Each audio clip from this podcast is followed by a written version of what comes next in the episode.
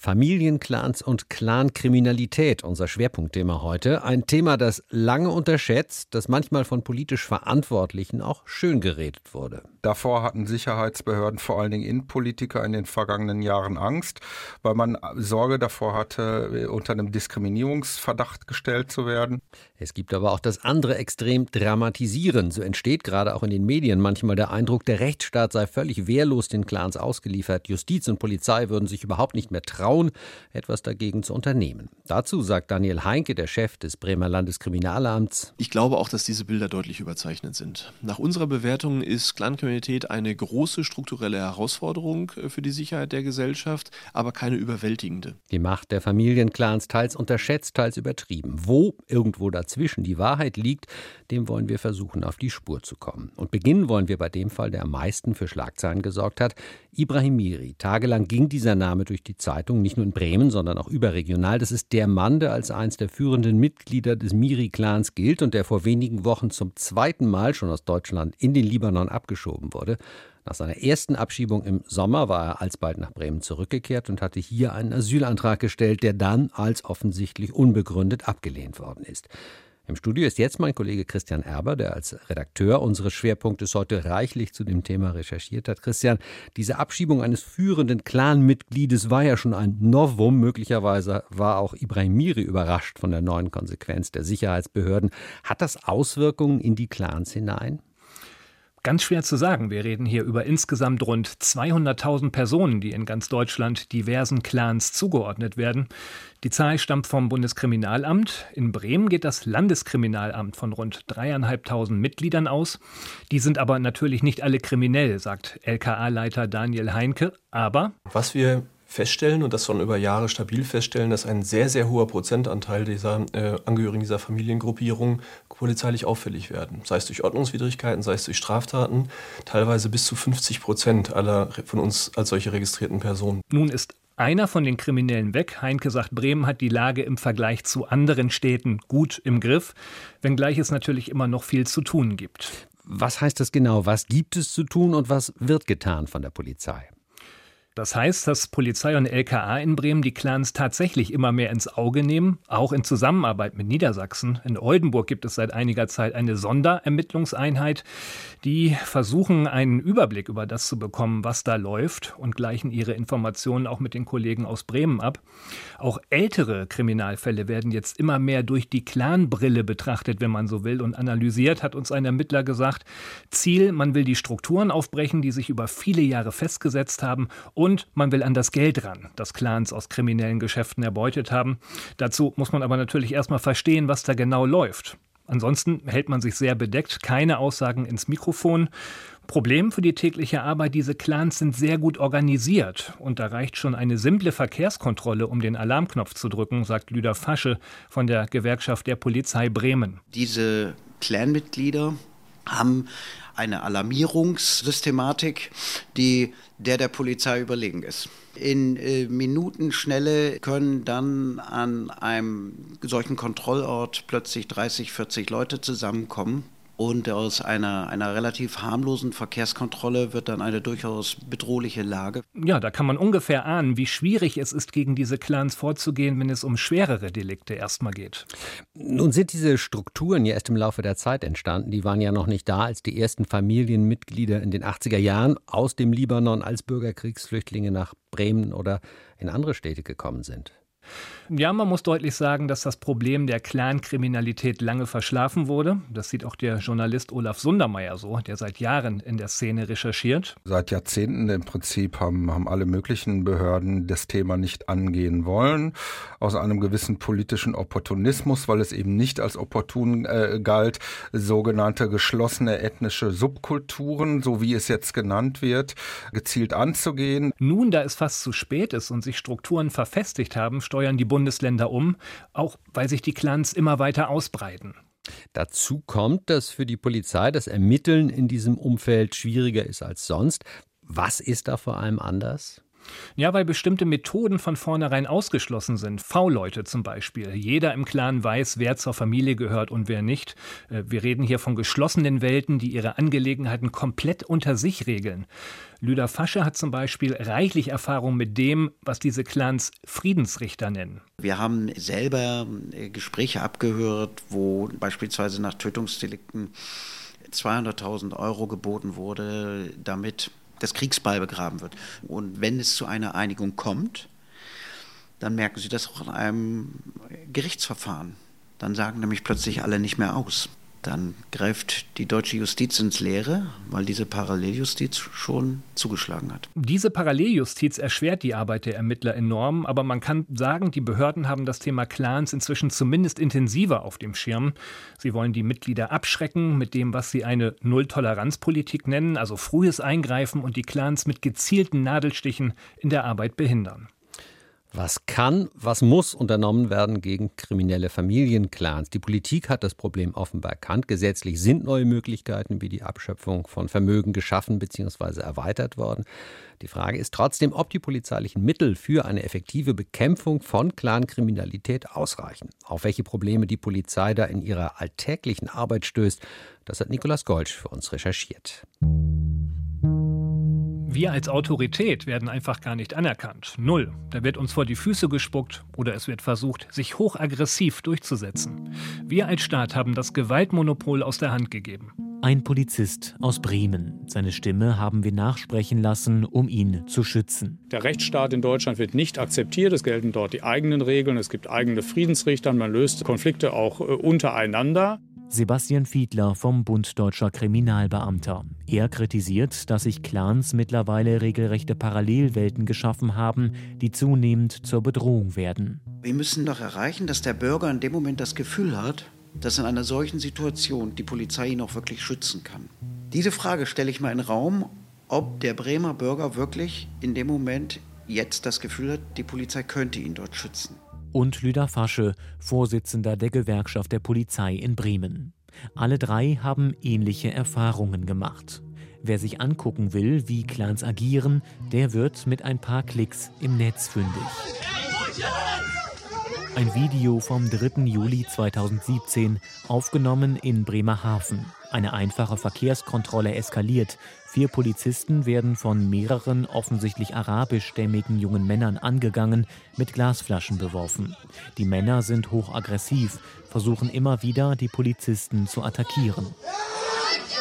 Man kann sagen, glücklicherweise hat sich da noch nie ein Kollege gezwungen gesehen, die Waffe zu ziehen. Das ist aber auch vorstellbar, dass das irgendwann mal passiert, weil es sind wirklich sehr bedrohliche Szenarien, die sich da entwickeln können. Lüder Fasche von der Gewerkschaft der Polizei kritisiert seit langem, dass die Beamten personell nicht in der Lage sind, angemessen auf die Aktivitäten krimineller Clans zu reagieren. Allein im Land Bremen fehlten dafür mindestens 30 Stellen. Das ist kein Geheimnis und auch den Clans durchaus bewusst.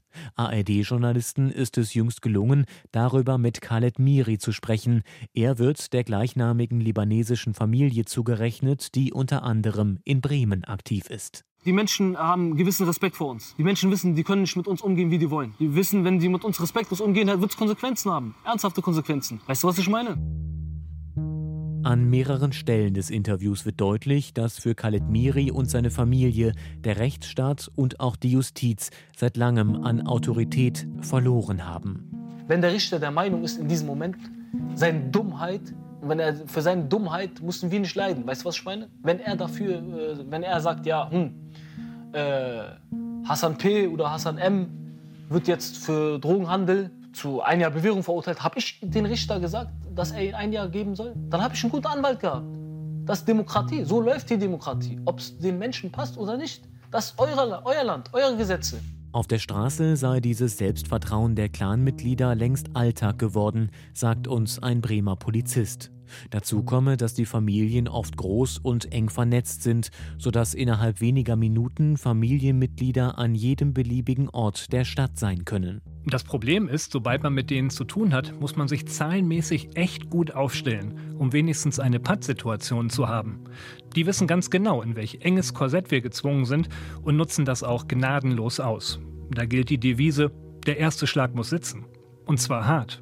Der Beamte fordert ein Umdenken in der Politik. Defensives Einschreiten helfe nicht mehr. Die Polizei müsse rechtlich und personell so ausgestattet werden, dass sie auf Gewalt, notfalls auch mit Gewalt reagieren könne. Beim Landeskriminalamt hält man davon nichts. Dessen Chef Daniel Heinke schätzt die Situation weitaus weniger dramatisch ein. Wir stellen fest, dass die Entschlossenheit, Recht und Gesetz auch tatsächlich durchzusetzen, sehr wohl wahrgenommen wird, dass immer mal wieder auch ausgetestet wird, ist die Polizei denn wirklich so konsequent, äh, wie sie behauptet, dass aber, wenn festgestellt wird, ja, das ist sie tatsächlich, auch entsprechend dann wieder zurückgerudert wird.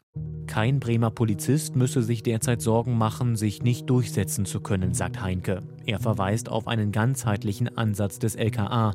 Langfristig könnten Erfolge nur dann erzielt werden, wenn den Clanmitgliedern auch das Vermögen entzogen wird. Bei dem Erwerb von Immobilien, bei der Beteiligung an Firmengeflechten oder anderen Maßnahmen. Wir setzen dieses Instrument sehr konsequent ein. Tatsächlich diesen Personen aber deutlich zu machen, dass sie illegal erlangtes Vermögen auch wieder verlieren, ist ein deutliches Zeichen. Nachzuweisen, dass Geld auf illegalen Wegen erlangt wurde, ist aber alles andere als einfach. In vielen Fällen wird bei Familienclans Geldwäsche vermutet. Von Deutschland aus könnten größere Summen beispielsweise in den Libanon gebracht, dort mithilfe von Verwandten in den legalen Geldkreislauf eingespeist und anschließend wieder auf unverdächtige Konten in Deutschland überwiesen worden sein. Deutschland sei für Clans ein Geldwäscheparadies, sagt Sebastian Fiedler vom Bund Deutscher Kriminalbeamter. Verdächtige Geldströme würden zu selten überprüft. Es komme darauf an, dass die Politik die Weichen richtig stellt, um auch in solchen Fällen nicht machtlos dazustehen. Die Beschlagnahmen aus dem letzten Jahr von Vermögenswerten in Millionenhöhe zeigen, dass wir dort auch etwas können, wenn man uns denn lässt. Der Kampf gegen kriminelle Clanstrukturen ist ein Langstreckenlauf, da sind sich alle einig. Einfache Lösungen gibt es nicht. Eindämmen lasse sich die Ausweitung des Problems nur mit gezielten Nadelstichen da, wo es den Clanmitgliedern wehtut. Wir müssen auch mit der Steuer zusammenarbeiten. Wir müssen mit dem Zoll zusammenarbeiten. Die länderübergreifenden Ermittlungen müssen noch viel besser werden. Da ist überall noch Entwicklungsbedarf. Das muss laufen. Das sind die Bereiche, wo wir sie kriegen, wo wir sie ärgern. Da reicht es dann nicht nur mal eine Luxuskarosse vor den Kameras auffällig schön abzuschleppen und sich dann darüber zu freuen, sondern das muss auch nachhaltig sein. Was sind nachhaltige Maßnahmen gegen kriminelle Großfamilien? Ein großes Problem bei der Strafverfolgung kann es auch sein, wenn Zeugen unter Druck gesetzt werden und sich nicht mehr trauen auszusagen. Druck, der auch schon auf Polizisten oder auch auf Journalisten ausgeübt worden ist. Verschiedene Gruppen in Deutschland versuchen, Berichterstattung zu verhindern, Druck aufzubauen, zumal Clans insbesondere ein hartes sozialräumliches Verhalten an den Tag legen, wie zum Beispiel Rechtsextremisten. Das heißt, in den Kiezen, die sie für sich beanspruchen, die sie für sich behaupten, wollen sie dafür sorgen, dass dort keine Bilder gemacht werden. Dort werden Kamerateams auch unter Druck gesetzt, dort werden sie angegangen. Und ich werde Ihnen nicht mehr dazu sagen. Da lohnt jetzt auch keine weitere Nachfrage. Selbst ich habe es auch äh, im Dealerkreis erlebt, dass man zu mir sagte, liebst du deine Kinder? Und wir wissen übrigens ganz genau, wo deine Kinder zur Schule gehen. Und solche Äußerungen sind natürlich nicht äh, strafrechtlich relevant. Gleichwohl, äh, das natürlich eine, eine Einschüchterung ist, die man als Polizeibeamter erstmal aushalten muss.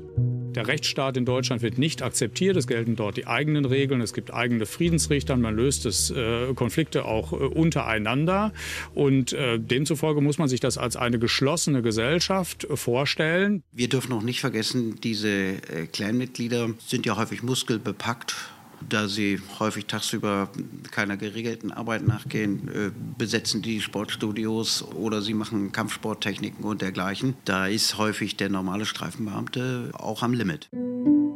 Das heißt also, dass Auseinandersetzungen mit dieser Familie nicht vergleichbar sind mit einer simplen Schlägerei auf dem Freimarkt oder auf dem Schützenfest, sondern da geht es schon dann wirklich zur Sache.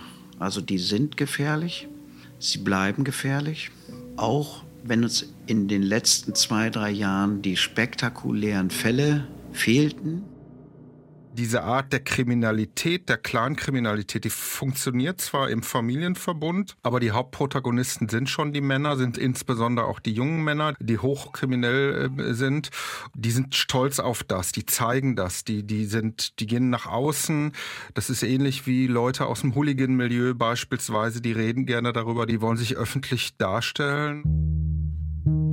Das Schlimme ist, in dem Moment, wo Sie Kontakt haben mit dieser Familie, das kann sein als Mieter oder Vermieter, das kann aber auch zum Beispiel sein ein schlichter Verkehrsunfall, bei dem Ihr Unfallpartner ein Mitglied dieser Familie ist. Dann kann es sein, dass diese Familie Sie überzeugen möchte, dass Sie Schuld an diesem Unfall hatten und nicht das Familienmitglied. Und es kann sein, dass diese Familie, diese Clanfamilie, das mit großem Nachdruck macht. Und wir müssen doch erreichen, dass der Bürger in dem Moment das Gefühl hat, dass in einer solchen Situation die Polizei ihn auch wirklich schützen kann. Dass der Staat nicht machtlos ist, das hat der Fall Ibrahim Miri gezeigt. Mehrfach verurteilt, schließlich nach vielen Jahren abgeschoben, illegal wieder in Deutschland eingereist und im November dann zum zweiten Mal in den Libanon gebracht. Nikolas Golsch über den Fall, seine Vorgeschichte und seine Hintergründe in Bremen. Im Schlaf überrascht. Clanchef Miri abgeschoben. Er soll nicht mal Zeit gehabt haben, um seine Zahnbürste einzupacken, wurde mitten in der Nacht in ein Polizeiauto gesetzt und mit dem Hubschrauber zum Berliner Flughafen gebracht.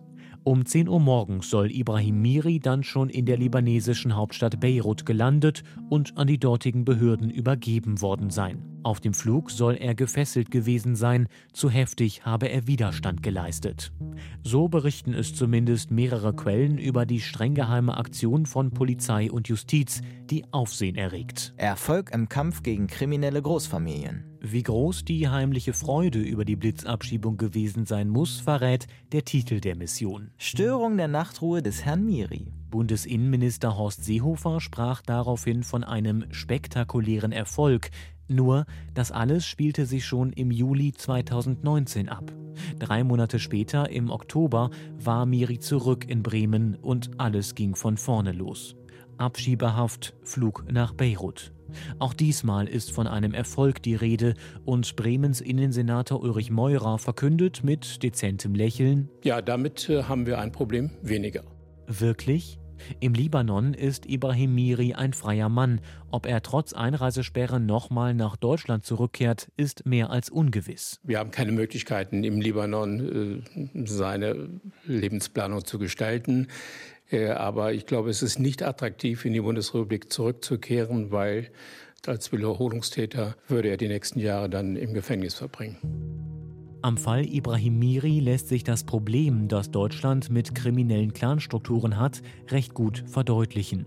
Die meisten sind mittlerweile in Deutschland fest verankert, sagt der Journalist Olaf Sundermeier, der seit Jahren in entsprechenden Milieus für die ARD recherchiert. Wir sehen, dass insbesondere die Generation Ibrahim Miri und Nachfolgende kein vorderrangiges Interesse daran hat, in der Türkei oder möglicherweise auch im Libanon äh, zu leben, sondern die möchten in Deutschland sein. Die sehen hier ihre Zukunft. Die sagen uns zwar einerseits, es ist euer Land und nicht unser Land, es ist aber doch das Land, in dem sie leben wollen, in dem sie ihre familiäre Beziehung pflegen wollen, in dem sie ihre Sozialkontakte pflegen wollen. Die meisten Clanmitglieder sind von Mitte der 80er bis zum Anfang der 90er Jahre nach Deutschland gekommen, zur Zeit des Bürgerkriegs im Libanon. Der Großteil von ihnen hat sich in vier Bundesländern niedergelassen, in NRW, Berlin, Niedersachsen und eben Bremen. ARD-Journalisten ist es vor kurzem gelungen, mit Khaled Miri zu sprechen, dessen Familie unter anderem in Bremen und Berlin aktiv ist. Wir wollen das Unmögliche. Wir wollen auch den Reichtum haben, den andere Menschen haben. Wir wollen auch die Anerkennung haben, die andere Menschen haben. Warum soll jemand anders diesen Reichtum haben? Khaled Miri gehört zur jüngeren Generation innerhalb der Clans. Sie sei noch fester in Deutschland verankert, sagt Olaf Sundermeier. Die jüngere Generation, da muss man sich gar nicht die Frage stellen, die abzuschieben. Das geht nicht. Die haben alle einen deutschen Pass. Besagter Khaled Miri hat einen deutschen Pass. Das sind Männer, die sind in Deutschland geboren, die haben die deutsche Staatsbürgerschaft und da hat im Prinzip die Entwicklung dieser Familienmitglieder auch nach deutschem Recht geschützt zu sein, was den Aufenthaltsstatus angeht, ist es nichts, was man über eine Abschiebung noch lösen könnte. In bestimmten Stadtvierteln, zum Beispiel in Berlin, hätten sich Clans Rückzugsorte geschaffen. Vieles liefe dort unter dem Radar der Öffentlichkeit ab, vor allem wenn Streitigkeiten zwischen zwei verfeindeten Clans ausgetragen werden, sagt Lüder Fasche, Vorsitzender der Gewerkschaft der Polizei in Bremen. Mittlerweile hätten sich teils eigene Rechtssysteme etabliert. Wir haben selber äh, Gespräche abgehört, wo beispielsweise nach Tötungsdelikten 200.000 Euro geboten wurde, damit das Kriegsball begraben wird, so würde ich es mal formulieren wollen. Ja? Also da werden durch Vermittlung Dritter, die sich Friedensrechter nennen, solche Dinge hergestellt, so Vermittlungen und ja, eine Paralleljustiz. Wenn es zu einer Einigung kommt, dann merken Sie das auch in einem Gerichtsverfahren. Dann sagen nämlich plötzlich alle nicht mehr aus dann greift die deutsche Justiz ins Leere, weil diese Paralleljustiz schon zugeschlagen hat. Journalist Olaf Sundermeier führt es auch auf misslungene Integration in den 80er und 90er Jahren zurück, dass sich solche Strukturen entwickeln konnten. Er erkennt bei seinen aktuellen Recherchen den Trend, dass Flüchtlinge aus Syrien oder Afghanistan, die in den vergangenen Jahren nach Deutschland gekommen sind, gezielt von Clans instrumentalisiert und angeworben werden. Als Läufer zum Beispiel Beispiel beim Drogenhandel auf der Straße oder die werden eingesetzt, um, um Schutzgeld zu erpressen. Dort sieht man, dass sich allmählich Strukturen verhärten. Muss man schon aufpassen, dass man am Beispiel der jüngsten Zuwanderungsentwicklung nicht die Fehler von misslungener Integration macht, die man vor 30 Jahren mit den Malamir Araberkurden äh, gemacht hat, äh, die vor dem Hintergrund des libanesischen Bürgerkriegs nach Deutschland gekommen sind. Nicht nur die Miris sind in dieser Zeit nach Deutschland gekommen, es gibt in Bremen, in Essen, in Berlin, auch in mehreren kleineren Städten in Niedersachsen noch andere Familien. Ihre Namen sind Abu Shaka, Remo oder Al-Zain. Eins haben viele gemeinsam, ihre Herkunft. Allerdings stammen sie meist nicht ursprünglich aus dem Libanon, sondern aus der Türkei und da aus der Region Mardin im Südosten. Unser Korrespondent Aydoğan Makasja aus dem ARD-Studio Istanbul hat sich dort auf Spurensuche begeben und dort auch mit zwei Clanmitgliedern sprechen können. Wie haben Sie die ausfindig gemacht? Das war in dem Fall gar nicht ich selbst, sondern unsere Studiomitarbeiterin, die im Südosten immer wieder tolle Geschichten für uns ausgräbt und die auch den Kontakt zu zwei Clanmitgliedern bekommen hat. In dem Fall über Mittelsmänner. Die Kollegin ist in der Region nämlich wirklich sehr gut vernetzt. Zu welcher Familie genau die Mitglieder gehören, das kann ich leider nicht sagen. Das wäre für unsere Quellen zu gefährlich. Das wäre auch für uns selbst zu gefährlich. Die Clans gehen mit Journalisten nicht zimperlich um, schon gar nicht mit Verrätern in der eigenen Familie. Und deshalb ist da Vorsicht angesagt. Wie schwierig war es dann unter diesen Bedingungen für Sie und Ihre Kollegin, Clanmitglieder zu finden, die auch bereit waren zu reden? Klar, das war schon schwierig. Der erste Kontakt kam über einen Mittelsmann zustande, das habe ich ja gerade schon kurz erzählt. Dem Clanmitglied war auch klar, dass meine Kollegin mit ihm als Journalistin sprechen möchte. Deshalb war er extrem vorsichtig, wollte auch, dass wir ihn dann unkenntlich machen. Er hat uns dann noch einen kuriosen Deal angeboten, dass er uns noch viel mehr erzählen könne über die Clans und über ihre Strukturen. Bedingung, dass wir ihm helfen, dann nach Deutschland zu kommen und wenn nicht ihm, dann zumindest seiner Familie. Das haben wir dann logischerweise ablehnen müssen. Der zweite Kontakt lief dagegen komplett undercover. Da hat sich unsere Studiomitarbeiterin nicht als Journalistin zu erkennen gegeben. Deshalb haben wir aus Sicherheitsgründen auch kein Material aus ihren geheimen Mitschnitten verwendet. Also alles nicht so ganz ohne. Konkrete Befürchtungen hat der erste Kontakt so explizit nicht genannt, nur immer wieder betont, dass es in den Familien bestraft würde, wenn jemand in der Familie illoyal ist oder wenn jemand von außerhalb die Familienehre verletze. Was das dann bedeutet, körperliche Gewalt, sogar mehr, ich will es ehrlich gesagt gar nicht so genau wissen. Was wir aber schon gerne genauer wissen würden, in welche illegalen Geschäfte sind Mitglieder der Clans verwickelt? Das sind ganz unterschiedliche Geschäfte. Der Drogenhandel zum einen, Schutzgelderpressung, darüber hinaus Prostitution. Es gibt viele kriminelle Aktivitäten, in die die Clans involviert sind. Nicht nur in Deutschland, eben auch in der Türkei. Geldwäsche spielt dabei auch eine Rolle. Eigentlich alle Clans bringen ihr Geld auch aus Deutschland in die türkische Heimat und betreiben dann damit zum Beispiel Tankstellen, Waschsalons, Restaurants oder kaufen damit große Häuser. Was aber ganz wichtig ist in dem Zusammenhang, es sind meistens nur ein paar Mitglieder der Familie, die wirklich krumme Dinger drehen.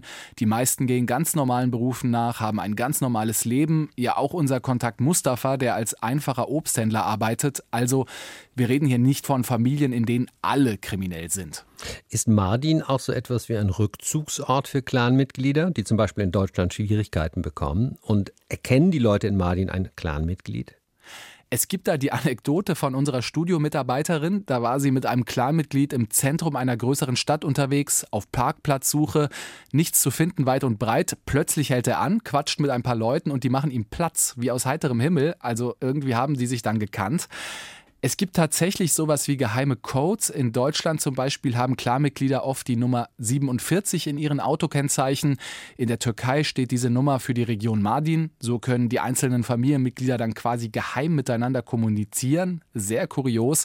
Hinter jedes Geheimnis bin ich da noch lange nicht gestiegen.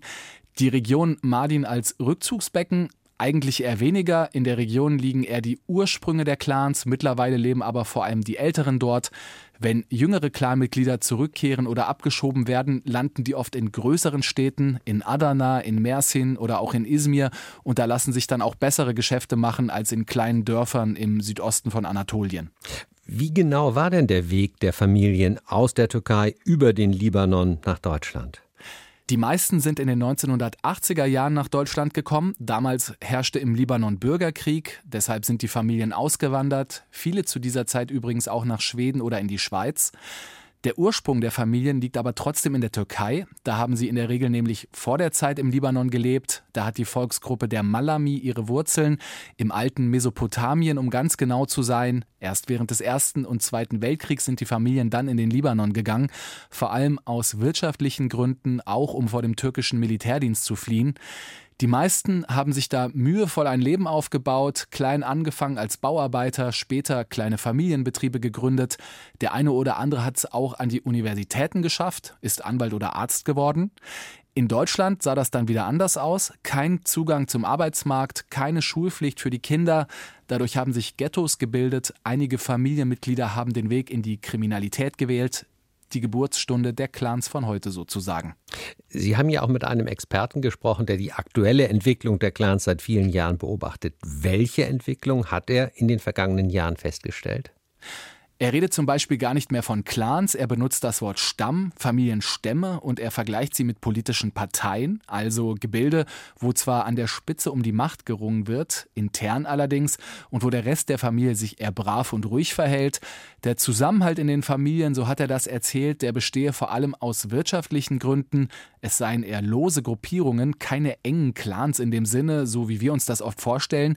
Viele seien in die großen Städte gegangen, würden da ihr Leben leben, also harmlose Gruppen, einfache Familien, meint er. Und diese Einschätzung nehmen Sie ihm ab? Nein, die nehme ich ihm nicht ab, vor allem nach allem, was uns Mustafa erzählt hat und was uns auch unsere andere Quelle erzählt hat. In welche Geschäfte die Familien konkret verwickelt sind, habe ich ja schon erzählt. Es soll angeblich auch enge Verbindungen zur Politik geben. Wenn aus den Clans mal jemand ins Gefängnis müsse, dann komme dieser jemand da meistens auch ganz schnell wieder raus. Mustafa hat uns von feierlichen Empfängen vor Haftanstalten erzählt, wenn Mitglieder der Familie wieder rausgekommen sind. Ich glaube, es gibt da eine große Angst und einen großen Respekt vor den Clans in dieser Region. Vielleicht wollte deshalb auch unser Clan-Experte nicht so sehr auf kriminelle Verwicklungen eingehen, aber unsere Recherchen haben gezeigt, es gibt sie immer noch und es gibt außerdem sehr enge Kontakte auch nach Deutschland. Familienclans und ihr Weg aus der Türkei über den Libanon nach Deutschland. Familien mit hohen Loyalitätsanforderungen an ihre Mitglieder. Da kann es Folgen haben, wenn man aussteigen will, wenn man sich gegen die Familie stellt. Nun müssen wir, muss der deutsche Staat, ein gesteigertes Interesse haben, einen Ausstieg aus der Kriminalität gerade für jüngere Familienmitglieder nicht nur möglich, sondern vielleicht sogar attraktiv zu machen. Was es da an Programmen, an Möglichkeiten gibt und auch was es nicht gibt, hat Kirsten Rautenberg recherchiert. Lange schon bin ich auf der Suche nach einem Jugendlichen, der ausgestiegen ist aus seiner kriminellen Familie. Doch keiner will mit mir darüber sprechen. Kein Wunder, denn ihnen drohen Strafen aus der Familie, wenn sie Informationen an andere weitergeben. Meinem Kollegen in der Türkei ist es geglückt, mit Mustafa zu sprechen.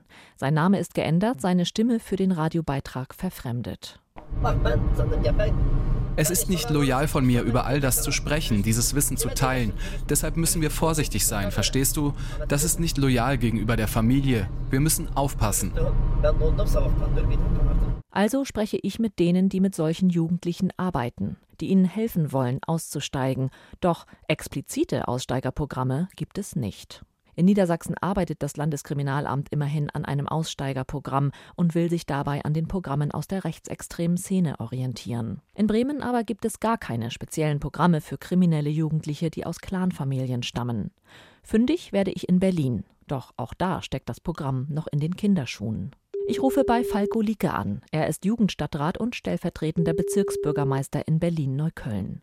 Der Berliner Bezirk Neukölln hat nämlich gerade von sich reden gemacht. Dort soll es bald ein Modellprojekt geben. Vorbild dafür ist ein Anti-Mafia-Programm aus Italien. In Italien wurden 50 junge Menschen aus ihren Familien genommen, um ihnen zu helfen. Bis heute soll keiner von ihnen rückfällig geworden sein. Falko Lieke steckt noch mitten in der Konzeption. Es gibt kein Aussteigerprogramm, das alles umfasst. Es wird verschiedene Mosaikbausteine geben. Ein Mosaikbaustein ist ein Konzept, was aus den USA kommt. Das ist ein Mentoring-Programm. Da werden Jugendliche sehr intensiv durch einen Mentor, einen Begleiter betreut. Und diese Betreuung umfasst von der Jobsuche, Behördengänge, gegebenenfalls auch einen Schulabschluss nachmachen, sie abzuhalten, weiter kriminell zu sein. Dafür suche ich eine Finanzierung, da bin ich in vielen Gesprächen, bin aber optimistisch, dass wir das hinbekommen. Und weitere Bausteine ergänzen sich dann drumherum um dieses Mentoring-Programm, wo wir auch konzeptionell noch am Ball sind. Er gibt zu, es ist nicht einfach, denn die Konkurrenz zu einem Job mit einem normalen Verdienst lautet bei diesen Jugendlichen Rolex und S-Klasse. Doch trotzdem müsse es möglich sein, den Jugendlichen einen Weg aufzuzeigen, der besser ist als Rolex und S-Klasse, die kriminell erworben wurden, sagt Lieke. In Bremen ist man ähnlicher Meinung. Wir müssen die negativen Vorbilder herausnehmen. Also konkret, äh, wir müssen zeigen, Verbrechen lohnt sich nicht. Und wir müssen an anderer Stelle Unterstützungsangebote machen. Wir müssen deutlich machen, dass schulische Bildung, berufliche Bildung gute Wege sind, ein vernünftiges, rechtsstaatskonformes Leben zu führen. Daniel Heinke ist Direktor des Landeskriminalamtes in Bremen. Er spricht von einer behördenübergreifenden Strategie. Einfach ausgedrückt, die Ressorts Justiz, Bildung, Inneres und Soziales setzen sich zusammen und beraten über Jugendliche, die kriminell geworden sind. Sie erarbeiten dann gemeinsam ein Hilfsangebot für den Jugendlichen. Ob der aus einer Clanfamilie stammt oder nicht, ist dabei egal. In solchen Kategorien denkt man hier nicht, auch um die Jugendlichen nicht zu stigmatisieren. Auch Personen aus dem Bereich der Malamie sind seit langem bereits Gegenstand sozialarbeiterischer Tätigkeit. Das ist auch ganz wichtig, dass wir nicht den Eindruck erwecken, dass wir diese Gruppierungen äh, negativ ausgrenzen würden, sondern Hilfsangebote gelten äh, für alle Hilfsbedürftigen. Das müssen wir auch zukünftig weiter aufrechterhalten. Aber da sind wir im äh, Austausch mit unseren ressortübergreifenden Partnern auf einem gemeinsamen, wirklich sehr guten Weg. Ich fahre zu Wolfgang Welb-Eckert. Er kennt viele Jugendliche aus arabischen Großfamilien und hat schon einigen geholfen, aus ihren kriminellen Familien auszusteigen. Er arbeitet als stellvertretender Leiter im Rebuz, eine landeseigene Institution, die auffällig gewordenen Jugendlichen helfen will. Zum einen durch Fördermaßnahmen in der Schule, zum anderen durch Therapieangebote, aber auch mit sehr individuellen Hilfsangeboten aus Sport und intensiver Betreuung. Wenn das alles nicht hilft, wird der Jugendliche aus der Schule genommen und kommt in eine sogenannte schulersetzende Maßnahme. Also das sage ich jetzt nicht aus Eigennutz, sondern es ist tatsächlich sehr erfolgreich und viele äh, junge Menschen, die in der Schule komplett gescheitert sind und auch wirklich nicht mehr viel mit Schule und auch mit schulischen Zielen im, im Sinn hatten, haben sich in dem außerschulischen Lernort, wir nennen das schulersetzende Maßnahme, ausgesprochen gut entwickelt. Teilweise ist es so, dass Klassenleitung aus den Stammschulen diese Schüler gar nicht mehr wiedererkennt. Und das hängt sicherlich damit zusammen, dass es möglich ist, in dieser kleinen Gruppe intensiv pädagogisch mit solchen jungen Menschen zu arbeiten, auch auf der Beziehungsebene. Äh, das ist das, was sie brauchen. Viel Zeit und viel Anerkennung. Das heißt jetzt nicht, dass die durchgängig sozusagen Abstand genommen haben von allem, aber zumindest im schulischen Kontext gibt es dort doch sehr positive Entwicklungen festzustellen. Doch wie immer bei solchen Projekten fehlt auch hier das Geld. 16 Plätze gibt es in Bremen. Zu wenig, sagt Wolfgang Welb-Eckert und eilt davon. Er hat ein Treffen mit zwei Mitarbeitern aus dem Innenressort. Sie wollen über einen Jugendlichen reden, der mehrere Straftaten begangen hat und gucken, welche Maßnahmen ihm helfen könnten. Auf dem Weg zurück muss ich an den Satz denken, den mir ein Polizeikommissar gesagt hat, der viel mit Clanfamilien zu tun hat. Er möchte nicht genannt werden, daher ist das Interview nachgesprochen. Letztlich geht es hier doch um die Frage, wer in diesem Land das Gewaltmonopol hat. Der Staat oder irgendwelche Randgruppen. Oder einfach nur der Stärkere mit irgendwelchen Anwälten. Mein Eindruck ist ganz klar, dass wir das Gewaltmonopol aus der Hand gegeben haben. Dass kriminelle Großfamilien eine Parallelgesellschaft sind, wusste ich schon. Doch nach diesen Recherchen wird mir auch klar, es ist eine geschlossene Parallelgesellschaft. Es ist sehr schwer, an sie heranzukommen, es ist gefährlich, sich mit ihnen anzulegen, und am schwersten ist es für Jugendliche, die ganz aus einer solchen Familie aussteigen wollen. Dass es für sie noch keine gezielten Aussteigerprogramme gibt, wundert mich sehr. Ich dachte, Deutschland wäre da schon weiter. So ist noch einiges zu tun bei der Bekämpfung der Clankriminalität, die sich die Politik spät aber dann doch zur Aufgabe gemacht hat.